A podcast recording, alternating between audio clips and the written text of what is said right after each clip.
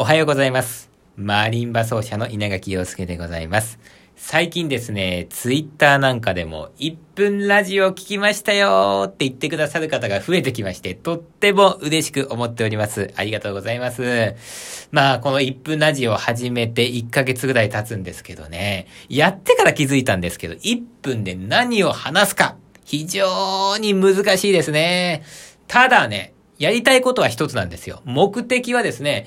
私、稲垣陽介、独奏マリンバ奏者、もっともっといろんなとこで演奏したいなというふうに思っておりまして、そのために稲垣陽介という存在を一人でも多くの方にね、知っていただく、なんかそんなきっかけになればいいかなという思いで、毎日配信をしております。ですからね、皆さんの方からも、もしよければなんですけども、1分でこんな話してくださいとか、こんな話聞きたいですとか、えー、そういうご意見ございましたら、ツイッターのリプとかで教えていただけますと嬉しく思います。それでは皆さん今日も良い一日をお過ごしください。